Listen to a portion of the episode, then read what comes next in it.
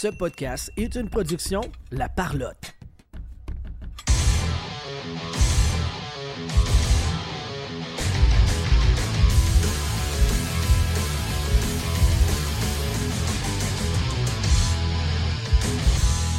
Quatrième interview dans le cadre du Sports Hobby Expo. Euh, là on est tellement heureux, André Lessard qui nous amène des personnes super intéressantes à faire des interviews. Cette fois-ci, on reçoit M. Brad Hartling de PSC euh, pour, euh, pour jaser un petit peu de leur entreprise et de leur place ici sur le show. Encore une fois, euh, Monsieur Brad, euh, Monsieur Hartling est un anglophone, donc on va essayer de faire la traduction pour poser des questions. Il va nous répondre en anglais et on va traduire par la suite. Fait que je laisse Sylvain et Eduardo euh, plus d'espace sur le show. Fait que euh, let's go, mon Sylvain. All right, so well, so welcome to the show.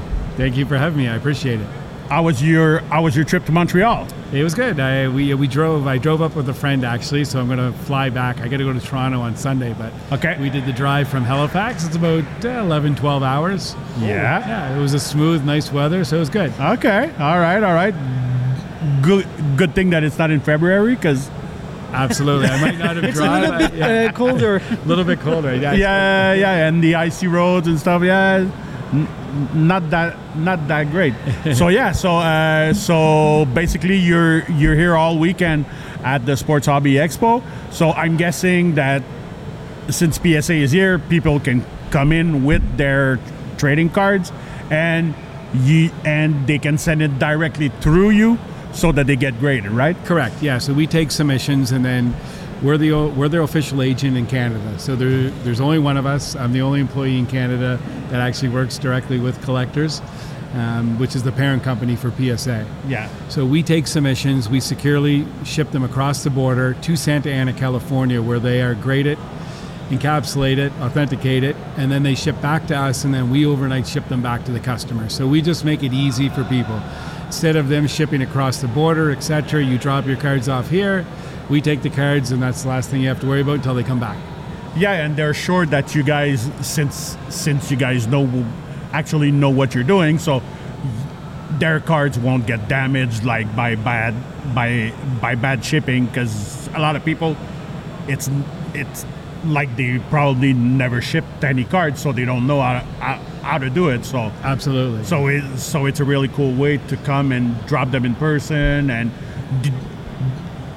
Can people know if like if it's gradable or if it's worth it or not or Yeah. So we, we offer that service. It's no charge. We do it. Number one reason we're collectors and Yeah. we love the hobby and we don't want to see anyone throw away their money. Um, it's hard enough to earn money these days with the economy that we have, and and we want to make sure if you submit your cards to PSA that you're going to get a positive monetary return on the investment. So even today, you know, say we, we're up to three or four hundred cards that we took in so far, we probably turned away thirty or forty cards from people that came up to just said, "Look, it's just not. If you're looking to add value to the card, it's just not worthwhile." We had one gentleman that was just a fan, um, a Cam Neely. It was his favorite card, 91 upper deck. He's probably going to grade a five, worth two bucks after grading. He was fully happy to spend forty dollars because he wanted it encapsulated, and it was his favorite card from '91, mm-hmm. which is awesome. So we're happy to do that. yeah yeah, yeah like that's basically going back to the essence of collecting hockey cards too Completely. Yeah, Yeah. Some of my favorite cards that I have are not necessarily the most valuable cards, but there's a story behind them. So Yeah. exactly And- exactly In the in an event like this one, how many cards you will bring back with you after the weekend? Yeah, so here, normally, we'll probably take three or four thousand. Oh. you know, it, you, you never really know for sure what's going to transpire. We have so many customers now in Quebec that use other submitters. Um, we have a great group submitter, Pascal Couture, who runs a Facebook group that takes cards in. He's been a great client of ours for a long time. Um, so you never know what you're going to get for sure. Uh, a gentleman just walked in with a couple hundred cards. Um, a lot of guys with one or two cards, but we're happy to take whatever it is.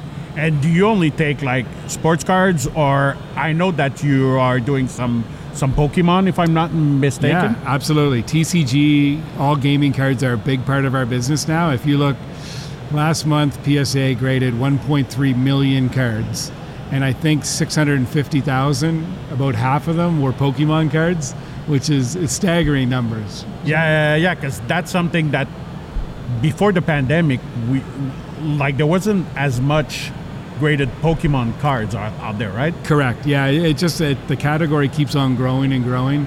It's uh, it's all over the world. You know, Mm-hmm. the the Asian market in Pokemon strong, but the North American market is just Yeah. as strong now, and it's I think we all see Logan Paul with his Yeah. Charizard, the golden, the bling bling card uh, yeah. yeah, on his Yeah. neck. Uh, so maybe, maybe it's a it's a kind of thing uh, people see and want to go into the the hobby uh, after that. Yeah, they do, and you and you get to see now, and the partnerships that collectors are working on with, you know, whether it be Bobby Witt Jr. or Mike Trout on the baseball side of things. You see Logan Paul, you see the Goldin Touch TV show that just Yeah. came out on Netflix, which Mhm, yeah. six episodes, which was great. You know, it's a commercialized event, but it was really good. It's great for the hobby. So collectors, our parent company, owns Goldin Auctions as well. So that's a big part of us. So I really enjoyed watching that with Ken. That's for yeah. sure. Yeah, yeah, and I really enjoyed enjoyed it, it too because that famous Lewis Hamilton card Oh, amazing. was l- like my friend of- my friend is the owner of that store where Oh, really? where Yeah. where this pack was So- was bought and everything. So like my friend was actually there like when he saw it and the kid had no idea of what he just opened basically like he So was did like he buy one pack? he, Yeah, he literally walked walked in. Yeah. He would like the full story is that he walked in. Yeah. He wanted to buy um, Some uh, cards. He- No, no, no. no, Actually, he wasn't even there to buy cards. He was there. He walked in the wrong store, actually. That's, I think, I think- no, like he was there to to buy like a, a breaking mat. Okay, yeah, OK? yeah, yeah, yeah. Euh, donc, un- donc un peu comme un tapis de souris. Ouais, ouais, ouais. OK? Uh, and he saw that, and then he talked with the manager and everything, and I think it was like 56 bucks for for like that one pack. Yeah. And he just ripped it open, and he was like, "Oh, is it any good?" And then my friend was like, "Is it any good?" like that's that's the one card that everyone in the entire world is after. Like you have no idea, and like the he had to at first because like like it did the rounds like like he got some interviews from like uh, Radio, TV, yeah and yeah and maybe- from overseas and everything Oh, yeah. and and yeah and like the first offer is like within 24 hours like he already had like six figures auction Yeah, yeah. and like everyone was like don't sell it for that less honestly like you don't know what you have in your hand like no matter what it grades or like it's a one of one of lewis hamilton seven-time world champion And- and signed. and things are uh, his father doesn't know uh, the value of the card and he was mad at uh, his son Yeah, like for he was mad at his son because he bought a fifty-six dollar pack. of cards. Like he was like, you're crazy? And like we, like my friends had to literally like talk him through, like, because all he keeps saying, and even still, in the Goldin documentary, he still says like, I don't understand how a piece of cardboard is worth that much, because like, to him, it's like, it's like unthinkable that it's worth that much. Yeah, what a life changing story. That's Yeah, awesome. really It's incredible. Kind yeah. of like Willy Wonka pulling the golden ticket, right? Like, exactly it's same crazy. thing yeah, same thing yeah, that's exactly it. So yeah, so it was, so yeah, so uh, so uh, we know that like with the pandemic and everything, uh, I know that at some point like the turnaround times were like super high. Yeah. What what is the situation now? Like, let's say I bring in uh, a, a card over the weekend. When can I expect to get it back Yeah, approximately? so we always say now 120 days door to door is the max turnaround time. okay. Um, it doesn't run that long. We, we say that. There's always an order potentially that could be a problem order. Um, you know, the, uh, the quality to check on the way through, the slab could have a crack, something could have it. So that order has to go back through the process. So it pushes. But right now, 60 to 90 days is the norm pretty much that cards are coming back. PSA is up. The, there's 1,700, maybe even close to 2,000 employees at PSA now. There was about 400 when the shutdown happened. So you can imagine Yeah. they've reinvested all these funds in technology and people and resources to get it to the point now where you know these numbers are staggering 1.3 6 50,000 cards a day 1.3 million cards a month being graded they're going to grade 15 million cards this year it's uh, it's something to see so it's quite the operation is it still done like a guy with like a magnifier or? Absolutely, hundred percent. Okay, so it's not like uh, automatized or like uh, like through computers or stuff like that. Yeah, there's a lot of there's a lot of um, technical components to it, but at the end of the day, an individual, a human, grades every card. Okay, and you uh, you you told us you have hundred of people working with PSA. How do you advertise for job? How do you find people with the, the good um, qualities for the, the job? Yeah, with the knowledge to grade cards. Yeah, so again, a, a lot of the time you don't even need necessarily for a lot of these positions as much knowledge if you're willing to get trained from the beginning. Sometimes Okay. you're better off not knowing as much. I mean, there's lots of jobs out there that you can be trained for. Yeah. So if you visit, um, it's psacard.com and you go to the career section, PSA is hiring in a ton of different positions. So currently in Canada, with my new position that will be announced in the next couple of weeks, we're looking to expand from coast to coast and have submission centers to make it easier for everyone to drop off. Currently, the easiest way is at these shows, but as you can imagine, these shows, we'd love to have drop off submissions multiple in some provinces, but at least one in every province across Yeah. the country. So So that's it. If, if if someone cannot come to the show, how would they how would they drop off the card? Yeah. Would send it to you guys? Yeah, or- they do. So they see you visit our website, which is psacanada.ca. All the submission instructions are on there. We get 50 to 100 packages a day in the mail, um, and we ship out usually within three or four days after receiving the package to Santa Ana. We want to get the cards back as quick as possible for people. okay, cool. And and I've seen I've seen that you guys Ça, c'est André Lessard qui vient de lancer to une oui, oui, oui, ça c'est André qui vient de nous faire du bruit.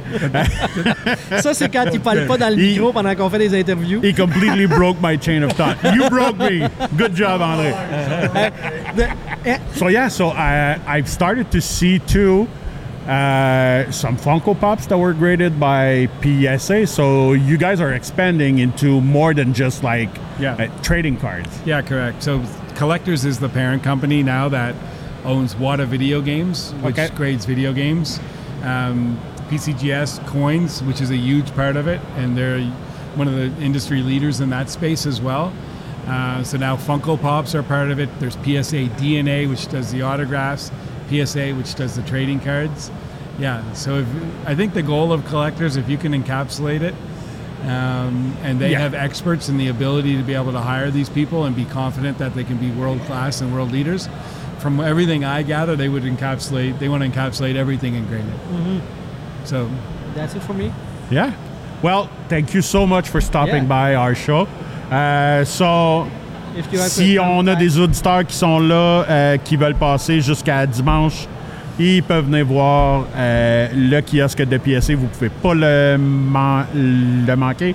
Amenez vos, amenez vos cartes. So, can people uh, also bring Funko Pop here over the weekend, or if it's a different? uh, no, yeah, we, we don't simply from a logistics standpoint. We haven't mastered that with customs yet. Yeah. So you can imagine we send a sealed Funko Pop across the border. Customs decides to open. It's the same with video games. Yeah. You know, you send a Super Mario Brothers Wata 9.8 sold for two million dollars because it's sealed.